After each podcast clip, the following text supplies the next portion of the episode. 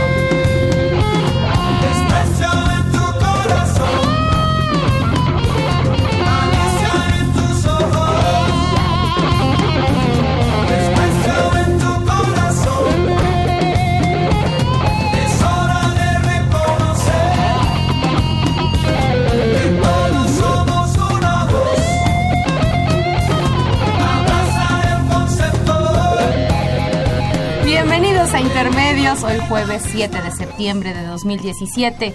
Los saludamos Tania Rodríguez. Y Juan Manuel Valero aquí debajo del agua, pero con el privilegio de poderlo hacer a través de los micrófonos de Radio UNAM.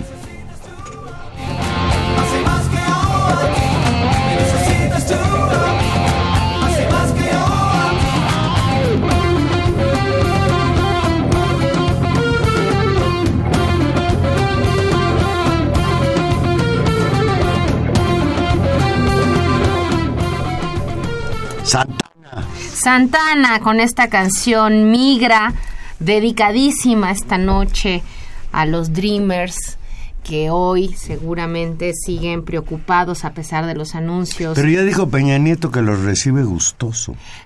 Pues está muy bien porque sería la obligación de este país brindarle solidaridad, pero la realidad ellos es que... estos estos chicos son fundamentalmente en su vida en su proyecto de vida eh, gente que quiere vivir que ha vivido su vida en Estados Unidos y que tiene derecho a seguir estando ahí. Eh, como todos sabemos se canceló este programa DACA que atendía al programa, significa Programa de Acción Diferida para los Llegados a la Infancia, que era un programa, digamos, de legalización o de, de, de cuidado, no de legalización, pero sí de cuidado, una medida ejecutiva que hizo Barack Obama, Obama para, digamos, dar certidumbre jurídica a aquellos migrantes y que habían llegado a Estados Unidos de pequeñitos y les daba garantías de seguir ahí. Fue retirado por órdenes de Mr. Trump, haciendo una de las suyas y mostrando particularmente pues este odio fuerte a los migrantes y particularmente hay que decir a los migrantes mexicanos porque buena parte de estos dreamers son de origen mexicano y por ello pues desde aquí nuestra solidaridad y están luchando y han demostrado ser unos enormes luchadores y lo seguramente lo seguirán Se haciendo. Se calcula que son alrededor de 800 mil muchachos y de los cuales 650 mil son mexicanos, la enorme mayoría. Así es. Tania, ¿por qué, ¿por qué México, bueno, no México, el gobierno de México expulsó al embajador de Corea? ¿Por qué le responde hacia Trump? Porque es, es para quedar bien con Trump. Sí, bueno, tiene que ver con las medidas de sanción y de control del Dice Relaciones. Exteriores porque las pruebas nucleares que realiza Corea del Norte violan los acuerdos del Consejo de Seguridad de la ONU y como México está metido en ese negocio, ¿qué le pasa a Peña Nieto, oye? Mira, a mí me más que lo de Corea del Norte que y lo discutíamos, a mí por supuesto que estoy en contra de las pruebas nucleares y por supuesto que estoy en contra del gobierno de Corea del Norte porque me parece absolutamente autoritario, pero no, independientemente de eso, la gran tarea de la de la Secretaría de Relaciones Exteriores hoy es justamente renegociar con dignidad el Tratado de Libre Comercio y no sé si esto ayuda o no ayuda, habría que saberlo.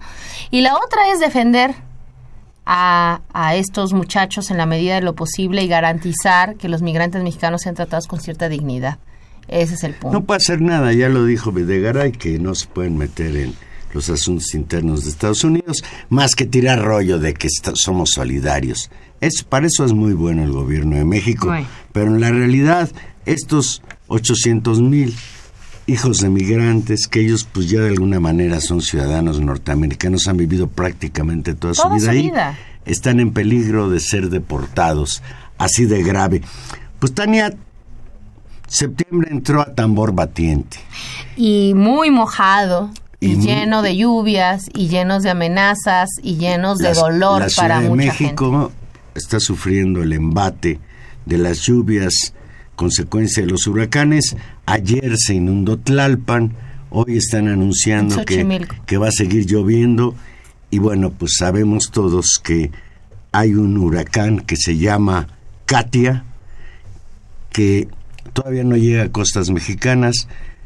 Lo peligroso de este huracán es que está estacionado, es decir, está casi sin moverse y amenaza con pegar mañana en Tuxpan, Veracruz o en la colindancia entre Veracruz y Tamaulipas. Ya provocó estragos graves en Oaxaca, donde un deslave provocó la muerte de tres personas, una mujer y dos criaturas, dos niños pequeños, que seguramente eran sus hijos.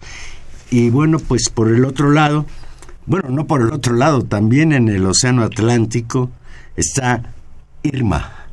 Irma que es un huracán categoría 5, que tiene tres días como categoría 5 y que viene literalmente provocando pavor en las islas del Caribe. Ayer le pegó a San Martín, donde se han reportado ya ocho muertos, hay una gran devastación, le pasó rozando a Puerto Rico y hoy en la noche va a pasar muy cerquita de Cuba, se dice, aunque los huracanes no tienen palabra de honor, parecen políticos mexicanos, que su destino final va a ser las costas de Florida, lo que representaría el segundo huracán de magnitud 5 que le pega a Estados Unidos en la costa del Atlántico.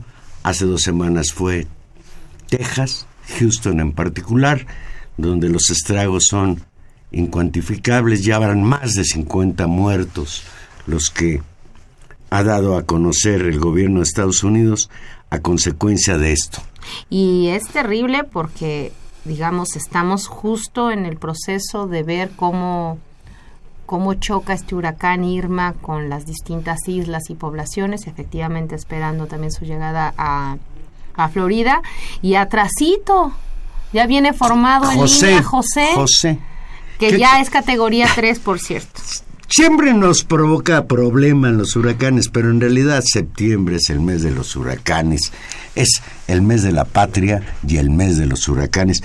Pues Tania, pasemos a otras tormentas, a tormentas políticas tremendas. En un reportaje titulado La estafa maestra, el portal en internet de El informativo animal político informó que el gobierno federal, el gobierno de Enrique Peña Nieto, trianguló 7.670 millones de pesos a través de ocho universidades y 186 empresas fantasma. Las empresas están distribuidas de acuerdo con esta investigación en seis entidades, Tabasco, Ciudad de México, Campeche, Estado de México, Nuevo León y Chiapas. El gobierno federal hizo un gran fraude, dice la investigación. De acuerdo con las cuentas públicas 2013 y 2014, según una extensa investigación de la Organización Mexicanos contra la Corrupción e Impunidad y el portal informativo Animal Político, publicada la noche del lunes pasado, 128 de esas empresas no debían recibir recursos públicos porque no tienen ni la infraestructura ni personalidad jurídica para dar los servicios por los que fueron contratadas o simplemente porque no existen. La investigación consistió en revisar las empresas a las que se les entregaron recursos públicos. Confirmó que son empresas fantasmas, sin registro ante la Secretaría de Economía, ilegales, abandonadas, desmanteladas o cuyos socios viven en barriadas. Por ahí salió uno que salió como dueño, es un hombre muy pobre, que se usó su nombre para inventar una empresa fantasma y con ello estafar a quién? Pues al pueblo de México, las finanzas públicas. Es una, una cosa... Es una barbaridad, fíjate. La investigación señala que las universidades, que sirvieron de cómplices, que sirvieron de trampolín para hacer estas trampas, las investigaciones dicen que las universidades cobraron por comisión nada más mil millones de pesos que los otros 3.433 millones de pesos se entregaron a empresas fantasma y el resto del dinero, aseguran los, quienes realizaron la investigación, sirvió para supuestamente contratar servicios, muchos de estos sin evidencia documental de que hayan existido. Entrevistado por los investigadores Juan Manuel Portal Martínez, titular de la Auditoría Superior de la Federación, afirmó que la triangulación de recursos es un fraude y un claro acto de corrupción. Y agregó un tema muy importante, agrega que en función justamente de las leyes conducentes y de los de las exigencias que tiene el servicio público, los titulares de cada dependencia fueron responsables del delito a pesar de que no hayan firmado los convenios que se emplearon para desviar los recursos públicos. Recordemos justamente que la Auditoría Superior de la Federación ya había advertido desde el año 2013 que distintas dependencias estaban violando la ley al contratar a las universidades para hacer servicios que no pueden cumplir y para los que debían a subcontratar a diversas empresas. Incluso la Auditoría Superior de la Federación presentó 15 denuncias ante la PGR por desvío de recursos públicos. Y ese es un tema muy importante porque eh, creo que aquí es de las pocas veces donde se junta que un órgano formal del Estado, como es la Auditoría Superior de la Federación, efectivamente tiene registrado en términos de sus archivos, de sus propias investigaciones, como órgano contralor, estas anomalías es muy importante el trabajo que hacen los, los periodistas en función de eh, explicar y construir todo, digamos, un, un discurso y toda las, la información que demuestra la inexistencia de estas, además de estas empresas. Pero creo que también es muy importante reconocer que no simplemente es un trabajo periodístico más, sino que muchos de estos casos están registrados por el órgano que corresponde al Estado y que desgraciadamente la PGR no hace nada y no ha dado cuentas sobre estos actos de corrupción. Y en la PGR se encuentra el señor Raúl Cervantes, que ha sido polémico durante muchos meses y ahora más, porque es el, el exabogado de la campaña de Peña Nieto a la presidencia de la República, íntimo amigo de él, al cual Peña Nieto había decidido que lo iba a nombrar fiscal general de la República, plenipotenciario, por nueve años, en lo que todo mundo entendió, pues que se trataba de tener un fiscal a modo para que no investigara las trapacerías del gobierno de Peña Nieto, como no lo ha hecho hasta ahora, de acuerdo con esta investigación que se define como la estafa maestra. Y, se dice la estafa maestra porque, a diferencia de las empresas fantasmas que creaba, por ejemplo, en Veracruz el señor Javier Duarte, aquí la maquinación fue mucho más... Más sofisticada. Sofisticada. Y además algo muy grave, involucrar a ocho universidades, entre ellas la Universidad de Morelos, la Universidad Autónoma de Morelos, la Universidad Autónoma del Estado de México y otras. Fíjate, Tania, las dependencias involucradas de acuerdo con el reportaje son la Secretaría de Desarrollo Social, entonces encabezada por la señora Rosario Robles Berlanga, el Banco Nacional de Obras y Servicios Públicos Banobras, cuando el titular era don Alfredo del Mazo, ahora gobernador electo del Estado de México, la Secretaría de Educación Pública, cuya titularidad era, cuyo titular era en ese entonces Emilio Chaufet Chemor, de tan grata memoria para todos los mexicanos.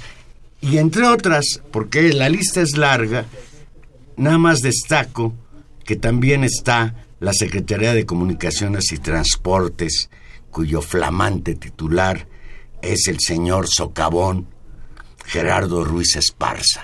Y de todos estos, estos titulares, pues son particularmente graves, todos son graves, pero bueno, uno es, por supuesto, por sus vínculos cercanos y por lo que se deriva después en términos de una campaña bastante irregular con un montón de dinero, quién sabe de dónde ha habido, es como tú dices el al parecer futuro gobernador del Estado de México del Mazo. No, ya es ese gobernador electo. Bueno, digamos que todavía está en disputa, se supone que todavía tiene que fallar el tribunal, pero pues, el futuro gobernador, por eso me resisto, Valer por lo menos por lo menos lingüísticamente. Qué bueno pongo mi protesta. porque se resiste. Fíjate. y, los otros dos que me parecen gravísimos gravísimos. Este es Emilio Lozoya. Otra vez. Que ya nos las tiene propinas de Odebrecht. Claro pero además el el desmantelamiento de Pemex. Es decir la corrupción ligada también al desmantelamiento de Temex. Y el que me parece, estos, el Pemex es gravísimo por, por lo que significa. Y el otro que es indignante. Por, por lo que significa, por el personaje y por el lugar de donde se desvieron los recursos es eh, justamente en la gestión de la Sol que hizo Rosario Robles y de los recursos de los que se toma el dinero es justamente de aquel programa en contra del hambre. Eh, esta es la Campaña información. Nacional contra el Hambre la titularon Peña Nieto y, y Rosario Robles. Vergonzoso, vergonzoso, tal vez una de las cosas más indignantes. Fíjate, Tania, ya salió una segunda parte de este reportaje haciendo referencia exactamente a lo que tú acabas de decir. ¿Qué hacemos con los pobres? ¿Campañas? ¿O los escondemos? ¿O como señala este reportaje, los robamos? En la segunda entrega del reportaje de Animal Político, se da cuenta que la Secretaría de Desarrollo Social entonces encabezada por Rosario Robles, tenía en 2013 un presupuesto de 555 millones de pesos para repartir 500 mil paquetes de alimentos, camisetas, gorras. ¿Y para, para qué le sirven las gorras a los que tienen hambre? Pregunto yo. No, es, es, es, es, es grosero. Pero, pero, pero ni siquiera se las entregaron. Y para difundir la Cruzada Nacional contra el Hambre, estrategia recién creada por el gobierno para combatir la pobreza extrema, entre comillas, los apoyos debían llegar a las familias con pobreza alimentaria, que desde abril de 2013 se unirían a la cruzada y cuyos hogares están en las zonas marginadas de 11 estados, entre ellos Campeche, Guerrero, Yucatán y Chiapas. Sin embargo, la Auditoría Superior de la Federación confirmó, escucha esto, que solo el 7% de esos 555 millones de pesos, solo el 7% de las despensas que supuestamente se habían comprado, y tampoco hay constancia de que los programas de beneficios restantes hayan llegado a los más pobres, lo cual es verdaderamente demencial. Majadero. Demencial. Indigno. Es, verdaderamente atroz. Y a esta atrocidad habría que sumarle otras. La primera es que no ha habido ni una respuesta del gobierno federal. La segunda, que hay un silencio total o casi total en el resto de los medios de comunicación. Fuera de animal político, fuera bueno, de que es el que lo publica. fuera de proceso. Carmen Aristegui también hasta hoy, sí. El resto de los periódicos, Televisa, Radio Fórmula, el periódico Excelsior. Salvo tal vez el noticiero de, de Merker de- en el radio, no en televisión. ¿Dijo algo? Sí. Sí, sí, sí. Bueno, porque además ahí colaboran algunos de Pero los el periodistas. tamaño del escándalo es tan grande que es increíble que lo quieran ocultar. Solo no hablando de ello. Y aquí habrá que hacer un reconocimiento a Animal Político en primer lugar y a las redes sociales en segundo lugar, que no han dejado que este tema desaparezca de la visión del público, porque estamos frente a una maquinación perversa. Yo quisiera preguntarte, Tania, imagínate que, que yo soy el presidente de la República, no Peña Nieto, el presidente, y te invito a ti porque eres competente a convertirte en la secretaria de Desarrollo Social con una misión muy importante, abatir la pobreza. Fíjate, ya el solo hecho, reconocen que en quién sabe cuántos años que han gobernado, hay 53 millones de pobres en México. Peña Nieto se, se tiró porras a sí mismo el sábado pasado en su mensaje por el quinto informe de gobierno diciendo que había disminuido la pobreza en dos millones de mexicanos. Lo cual habría que discutir si es ciertas esas cifras. Hemos invitado aquí al doctor Julio Bolvini, que él dice que esas cifras están maquilladas, pero aunque fueran 53 millones, a estos les roba lo que dice que les va a dar el gobierno federal. Entonces yo, volviendo a la cuestión, pues tú me preguntas, bueno, ¿y qué hacemos con los pobres? No, no, señorita, no se trata de qué hacemos por los pobres, se trata de maquinar de crear mecanismos para robarnos ese dinero. Y vamos a invitar a las universidades, a rectores de universidades, como el de Morelos o el del Estado de México, para que ellos subcontraten a las empresas, para que en el, si nos caen, pues nosotros digamos que fueron los rectores de las universidades los que nos defraudaron. ¿Qué es- ¿Frente a qué estamos, Tania? Sí, es, es una eh, es, es un caso muy muy lamentable por, por todo lo que hemos dicho, por la cantidad de dinero, por, por los programas de los que salieron. Y efectivamente hay un, hay un ingrediente que lo hace muy, muy lamentable, sobre todo para los que somos universitarios, que es la participación de instituciones educativas en este fraude. Son muchas las universidades que están, muchas de ellas que no son autónomas, es verdad, eh, pero algunas que sí lo son, y que es lamentable, eh, pues, el mecanismo a través del cual aceptaron participar en lo que es un fraude. Eso creo que lo hace terrible. Y sobre lo que decías de la difusión, eh, digamos, yo creo que ahí hay, hay que poner las cosas en una perspectiva y que no, a pesar de ponerla en perspectiva, que desde mi punto de vista no justifica que no se haya eh, difundido la información. Esta investigación, eh, como sabemos, la presenta Animal Político, que es un portal de Internet, fundamentalmente de noticias, que ha apostado por un modelo de negocio específico, de mantenerse en Internet y hacer de esta plataforma nueva un mecanismo de, eh, de difusión de noticias y contenidos. Y por otro lado, financiado también por una organización civil que se llama Mexicanos contra la Corrupción y la Impunidad. Una organización civil que preside, tengo entendido, María Amparo Cázar, y que es financiada fundamentalmente por el grupo que eh, preside eh, Claudio Aquis González.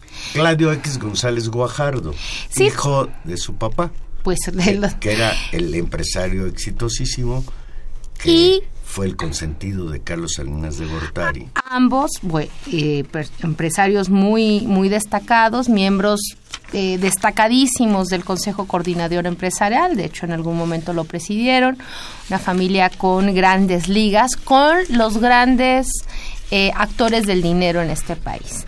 Claudio X González, que aquí también muchas veces lo hemos criticado, fue en buena medida quien financió la campaña en función de la que después derivó la campaña mediática y la campaña de análisis. Recordemos aquella primera película narrada por Carlos Lórez de Mola eh, eh, sobre la educación, el estado de la educación en México, que construyó un sentido común diciendo que la educación estaba muy mal y que los culpables de esa situación fundamentalmente eran los maestros y el sindicato. Y que derivó en este esperpento de reforma educativa que fundamentalmente ha sido una reforma laboral que tantos problemas tuvo. Esos son los personajes en la mesa. Efectivamente.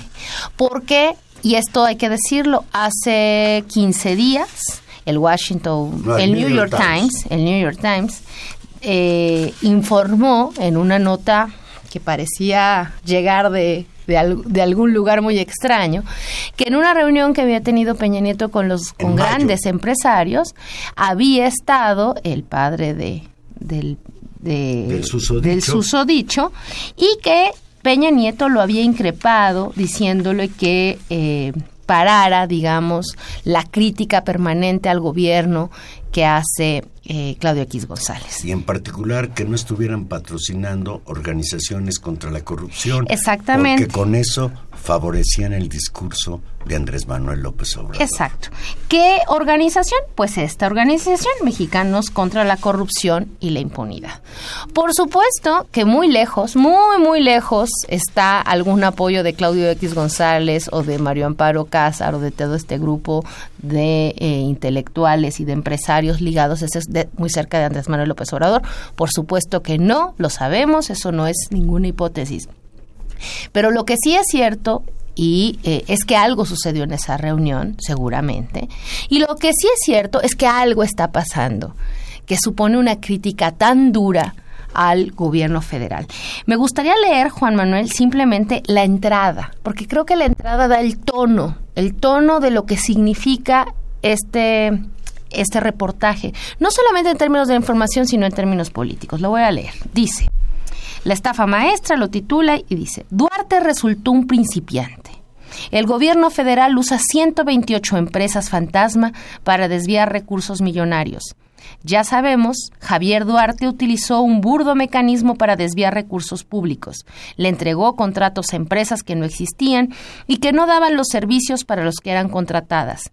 El dinero en realidad terminaba en el bolsillo de los funcionarios. Por eso está en la cárcel.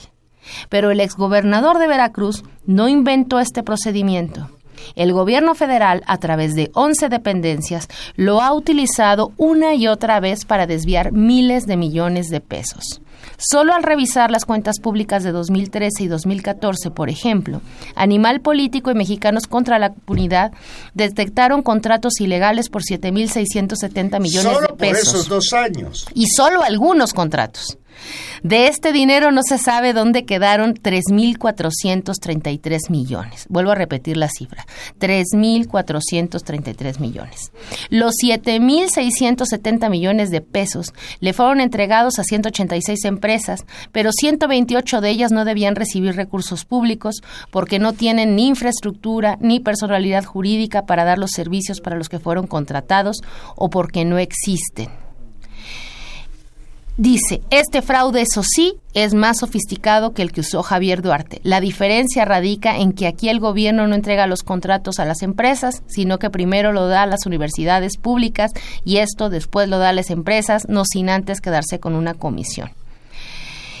Es eh, muy, muy impresionante la manera en que se narra. ¿Por qué? Recordemos que Animal Político también fue, y Mexicanos Conocieron, algunos, de, y esto es circuito de periodistas, algunos de los que empezaron a investigar justamente la corrupción de empresas fantasmas en Veracruz, que terminó de dar puntilla a todo el discurso que desde distintos, distintos otros actores habían hecho en contra de las tropelías que hacía Javier Duarte. Bueno, Javier Duarte se convirtió en, para todos, ¿no? Para, para buena parte del público en general, en símbolo de la corrupción. Y lo que dice aquí es, Javier Duarte es un aprendiz frente al gobierno federal. Javier Duarte es un ladrón y por eso está en la cárcel. ¿Qué nos está diciendo? ¿Quién debería también estar en la cárcel? ¿Quién debería de correr? Pues Peña Nieto y sus secuaces. Claro.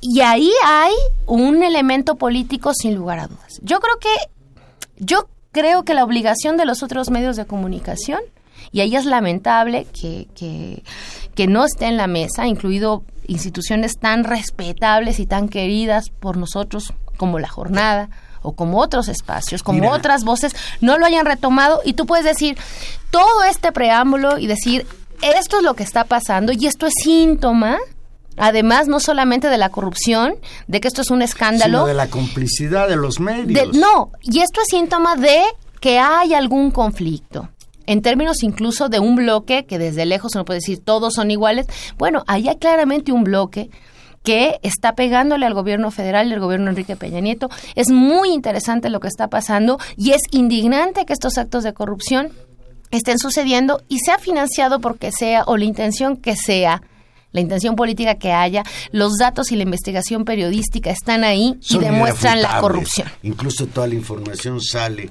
del auditor general de la de la Federación. Fíjate. Y por eso es tan importante darle darle ese peso también. Sobre el, el silencio de los medios. Esto es un escándalo. Nada más ve Twitter, ve Facebook y verás lo que representa en cuando escándalo el asunto de la estafa maestra.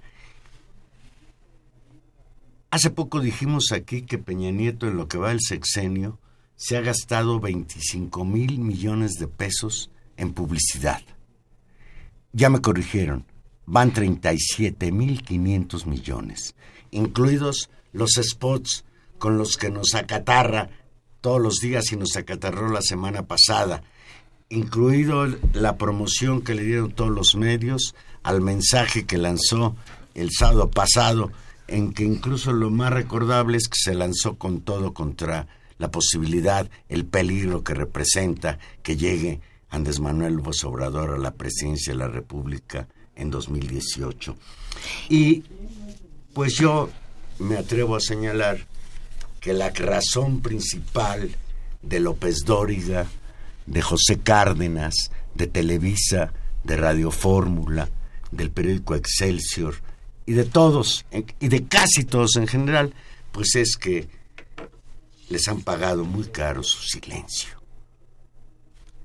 Recuerda además que viene periodo de campañas electorales en donde los partidos gastan muchísimo dinero en publicidad y pues también es una manera de mantener a la prensa de tu lado, dar y quitar, estrangular a la prensa cuando es una prensa molesta. No, y la otra es esto que hemos visto de cómo se construyen discursos que se repiten eh, y, se, y se saca de foco algunos temas. Hay un elemento que también ha pasado fuera de foco de este, de este reportaje y que me parece muy importante, que tiene que ver con los desvíos en Pemex particularmente. Eh, en esta segunda entrega que se hace, se, se explica lo siguiente. Y, y dos datos. Es decir, hay desvíos por alrededor de 566 millones de pesos que se desviaron a través del Instituto Tecnológico Superior de Comalcalco este dinero es de Pemex, por supuesto se desvía a una empresa fantasma, este mismo mecanismo.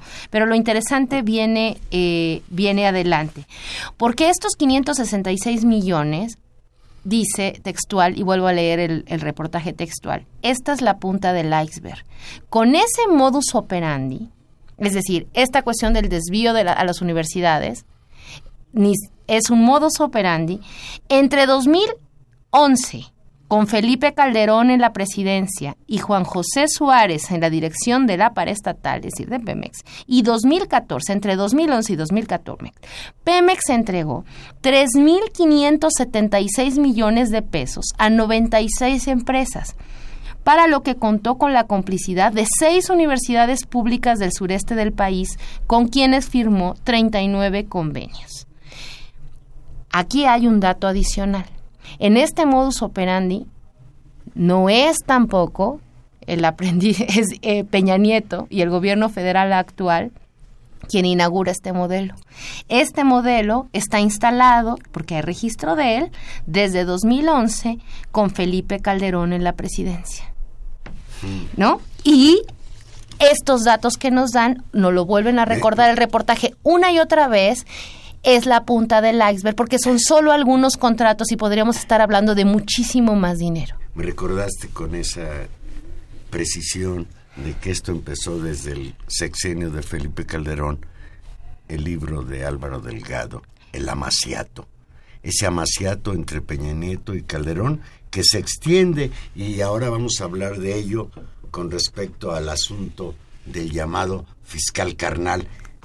Tania, antes de cerrar este punto, yo platiqué hoy con el doctor Gustavo Leal, que nos hace el favor de comentar a veces aquí en, Intermedios, y él me comentó algo que parece importante. Claudio X González no es una hermanita de la caridad y ha investido muy fuerte la educación pública. Lo que decía Y entonces, esta corrupción en estas universidades puede ser también un pretexto para golpear a las universidades públicas, el, gobierno de México siempre ha considerado más que una inversión en producir médicos, doctores, ingenieros, lo ha considerado un gasto. Ha habido intentos múltiples de aumentar las cuotas. Y creo que se viene también un golpeteo contra las universidades. Porque ahora, ¿con qué autoridad el, señor rector de la Universidad de Morelos, por ejemplo, el señor Vera, que está en pleito, por cierto, con el gobernador Graco. Un pleito durísimo. Durísimo. Y muy complicado. con, sí, muy complicado. ¿Con qué autoridad moral está reclamando que el gobierno estatal le está regateando recursos. Pero, a ver, yo yo creo que aquí es un tema, otra vez, Complicadísimo. no, no, no. Yo creo que es un, un, un, tema de principios universitarios. Y por eso creo que eh, es lamentable esto y tenemos que salir y enfrentarlo. Es decir, no podemos ni desviar la mirada ni decir esto no pasó, ni hay que decirlo porque entonces nos ponemos en riesgo todos. No, perdón, porque los universitarios no somos corruptos.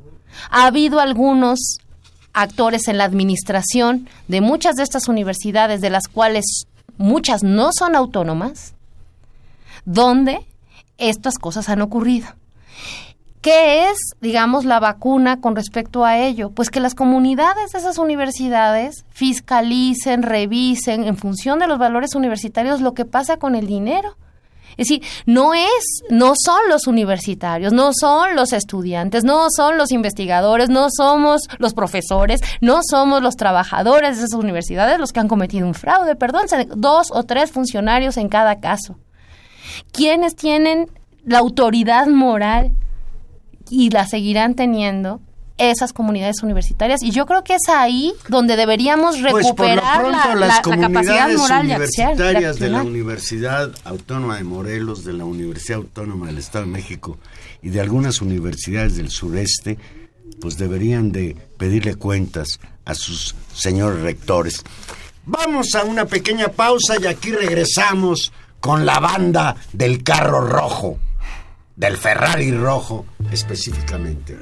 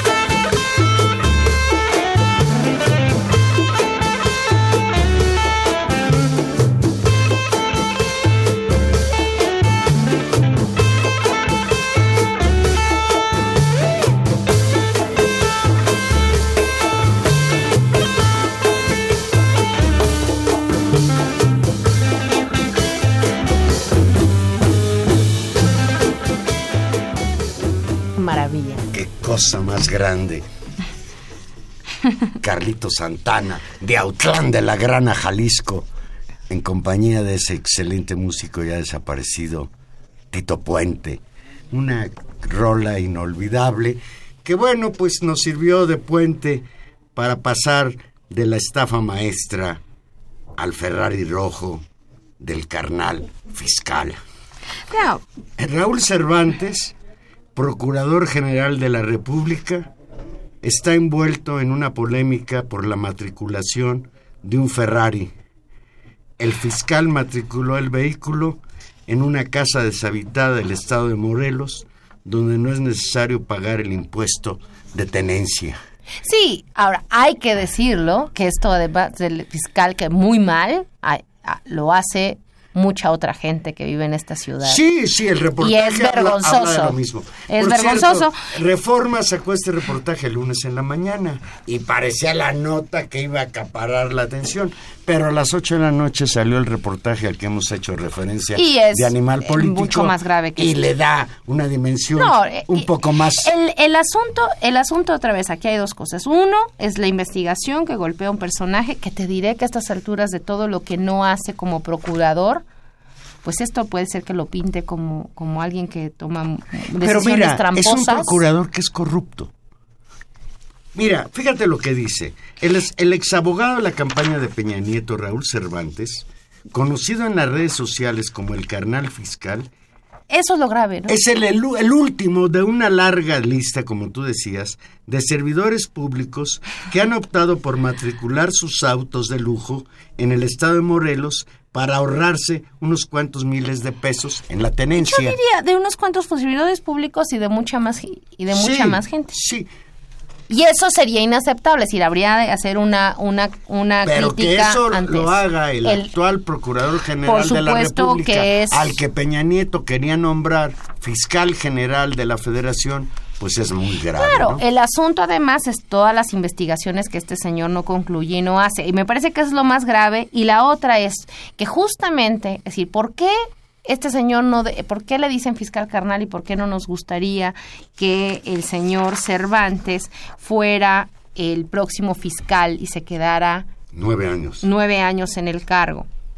Pues porque no hace una investigación de los casos de corrupción, porque no nos ha aclarado ni ha seguido las, las investigaciones dejadas en función de, los, de las desapariciones, particularmente de los muchachos de los 43 de Iguala, que, es decir, por eso no nos gusta. Además, esto lo pinta de cuerpo entero, muy bien, pero el, el, asunto es el personaje en función de qué garantiza. Garantiza impunidad transaccional y eso es lo que estaba en juego.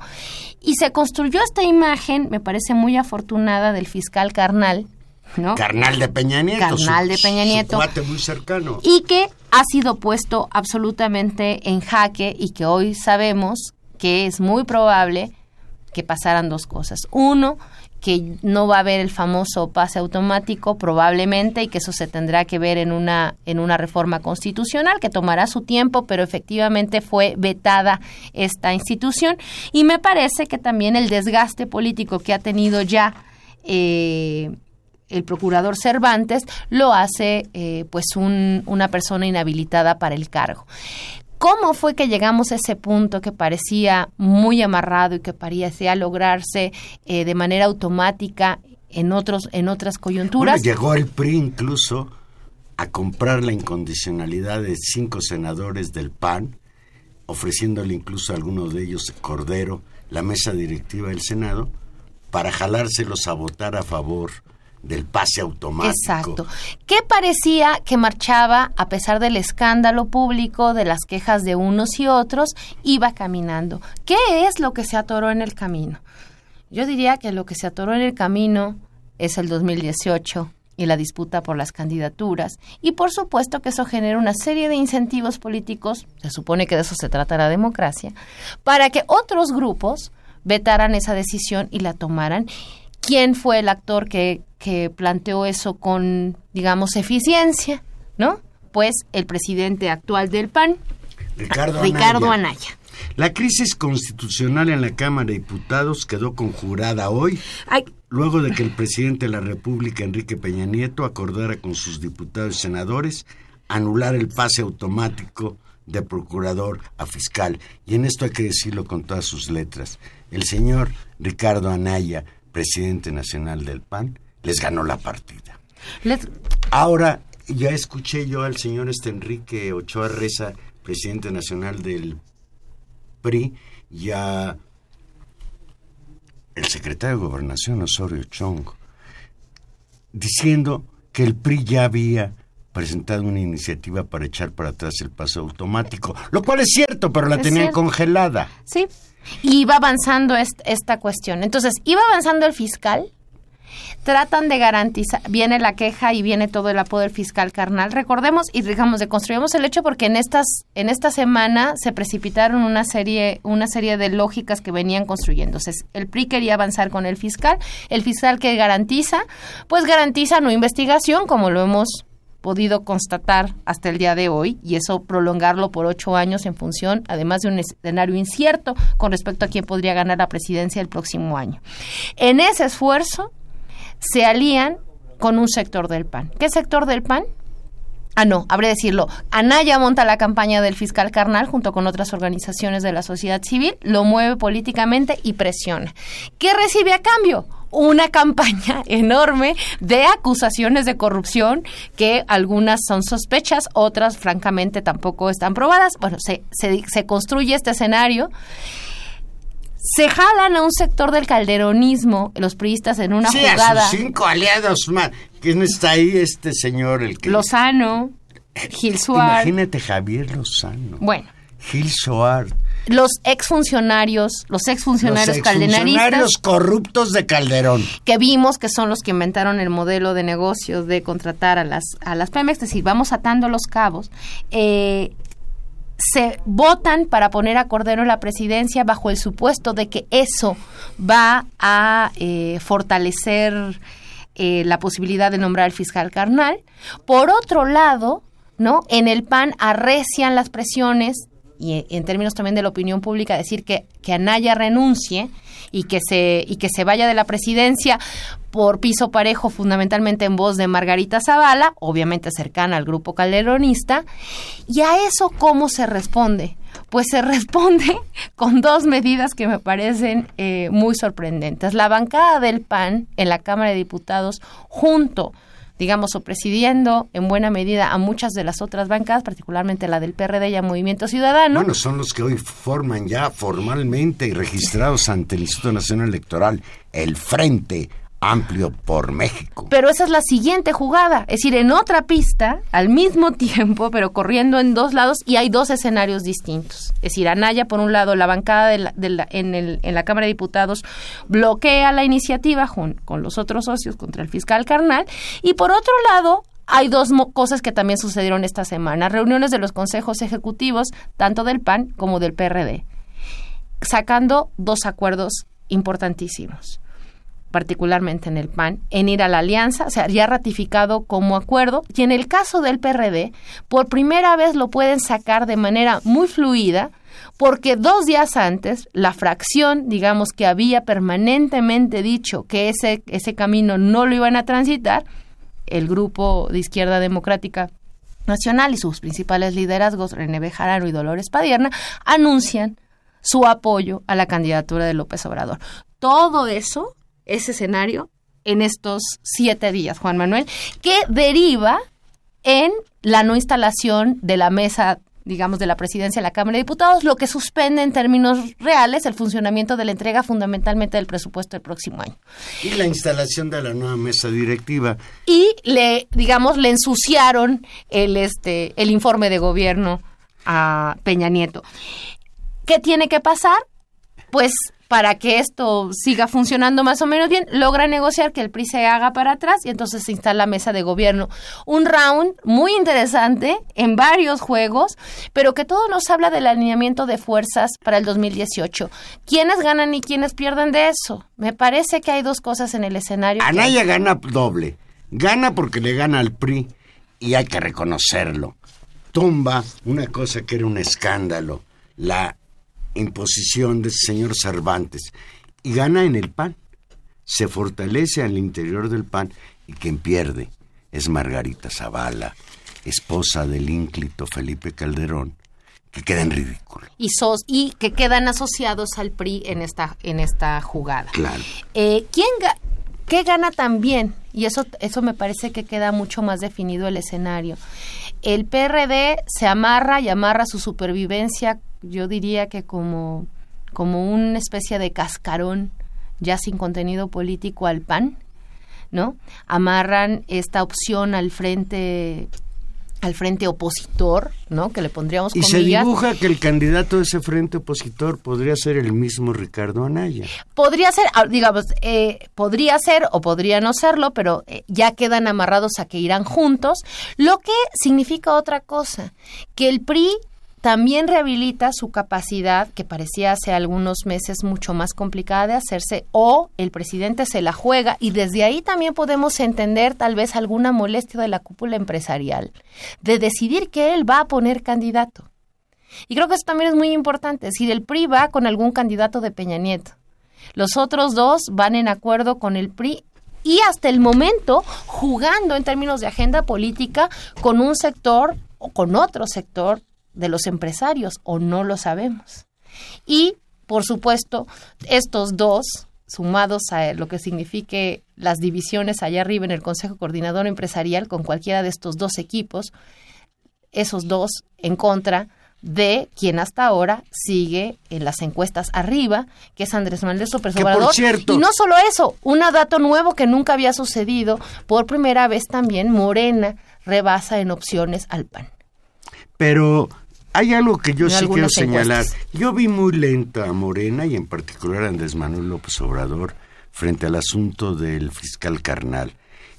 Incluso me llamaban mucho la atención que López Obrador no le entrara a una cuestión pues que como oposición y con todo lo que ha hecho él de crítica al gobierno en turno no la aprovechara. Sí, ahora en gira por el extranjero señaló que si llegaba a Peña Nieta a imponer a su cuate como fiscal, cuando él llegara a la presidencia, iba a echar para atrás ese nombramiento. Y aquí hay un problema, tan adicional. Y, un elemento adicional. Que ya nos libramos del fiscal carnal, pero ¿cuándo van a nombrar a un fiscal de verdad? Bueno, Y de veras, ¿quién va a nombrar a un fiscal de verdad? Los, ¿La Cámara de Senadores? ¿La Cámara de Diputados? ¿Quién? Bueno. Si siempre esos nombramientos de los consejeros del INE, los consejeros del Tribunal Electoral, siempre los nombran como por cuotas. Claro, ahora es importante de cualquier forma. Sí, que no sea se Cervantes. ¿Por qué? Porque porque además es una apuesta grande el tema de la justicia en México y de la reforma judicial. Y yo creo que los actores políticos serios de este país deberían considerar que este es, el, es uno de los grandes problemas de gobernabilidad y de viabilidad, digamos, de esta, de esta querida nación eh, como proyecto colectivo. Es decir, si no hay alguna manera en que resolvamos el nivel de impunidad en el que estamos viviendo, eh, tampoco hay certeza incluso debe decirlo así, incluso para los negocios. Y tal vez también desde ahí se entienda algunas posiciones críticas, tanto, digamos, de, de algunos empresarios, como incluso de ciertas voces, por ejemplo, en la prensa norteamericana o en términos, en algunos círculos internacionales. Es decir, no puede haber tal desfachatez en términos de, de, la manera en que se conducen o la ausencia de instituciones de justicia de Estado de Derecho en este país. Creo que también por ahí, por ahí va. Entonces, ojalá funcione como una apuesta fuerte. Pues la decisión del fiscal carnal creo que echaba por la borda. Pues ahora como premio de consolación tendrá la posibilidad de darse un paseo en su Ferrari rojo. Nada más que le recomendamos que no vaya a pasar por el Paso Express, porque se puede caer en el socavón de la Secretaría de Comunicaciones y Transportes. Mira, Tania, para que te mueras de envidia, radio escuchas, escuchen.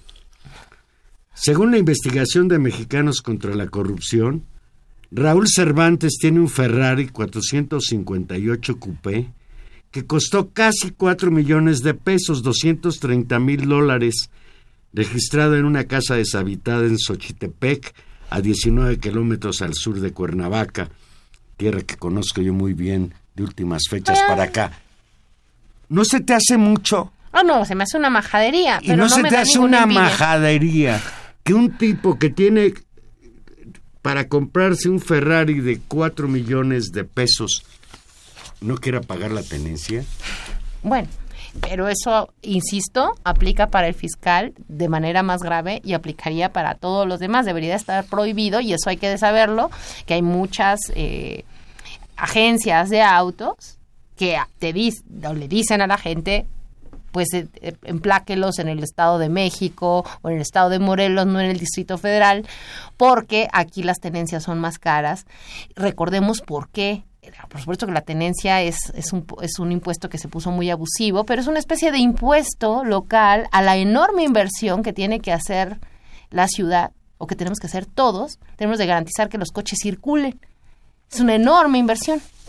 Entonces, pues, bueno, pues sí, Yo, yo no me quisiera ir sin recomendarle al auditorio que lean en internet el reportaje de Animal Político sobre la, la, estafa maestra y verdaderamente aquí desde intermedios es increíble que los medios de comunicación en México no sirvan para informar, sino que casi siempre desinformen y en este caso guarden irrespetuoso silencio. Ya nos vamos. Ya nos vamos. Estuvimos con ustedes hoy en los controles técnicos, como siempre, don Humberto Sánchez Castrejón. Gracias, Humberto en la producción Gilberto Díaz y en los micrófonos Tania Rodríguez. Nos escuchamos el próximo jueves a las 8 de la noche aquí en Intermedios. Y Juan Manuel Valero, tenga cuidado. Amenaza tormenta hoy en la noche en la Ciudad de México. todo en el sur. Y está pronosticado que el huracán Katia golpee mañana las costas de Veracruz y Tamaulipas. Buenas noches.